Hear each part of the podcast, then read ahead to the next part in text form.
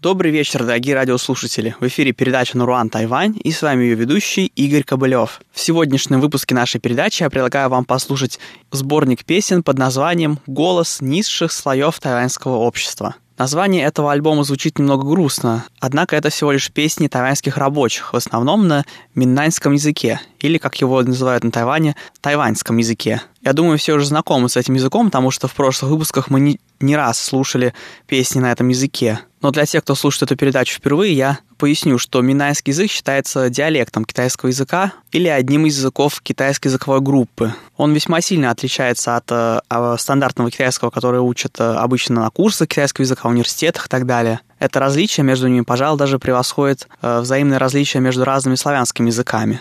Говорят на нем в основном на юге Китая, в провинции Фудзянь, а также на Тайване. Впрочем, на Тайване говорят на нем в основном только пожилое население и на юге острова, а также, в принципе, люди с меньшим достатком. Впрочем, в последнее время существует некоторое движение за возрождение этого языка на Тайване. На нем сейчас записывается много песен, есть телепередачи, а также он широко используется в политике, правда, в основном в виде слоганов. Также довольно занимательно, что большинство китайских ругательств, использующихся на Тайване, происходит именно из тайваньского языка. Ну а мы тем временем вернемся к нашему альбому. В нем собраны записи песен различных представителей рабочего класса Тайваня. Первого такого представителя зовут У Усюн, и свои песни он сочинил сам. Как музыку, так и слова живет у Усюн на юге Тайваня в городе Тайнань. Первая песня называется «Мохнатая песня». В ней поется о различных видах меха, перьев и прочей материи животного происхождения –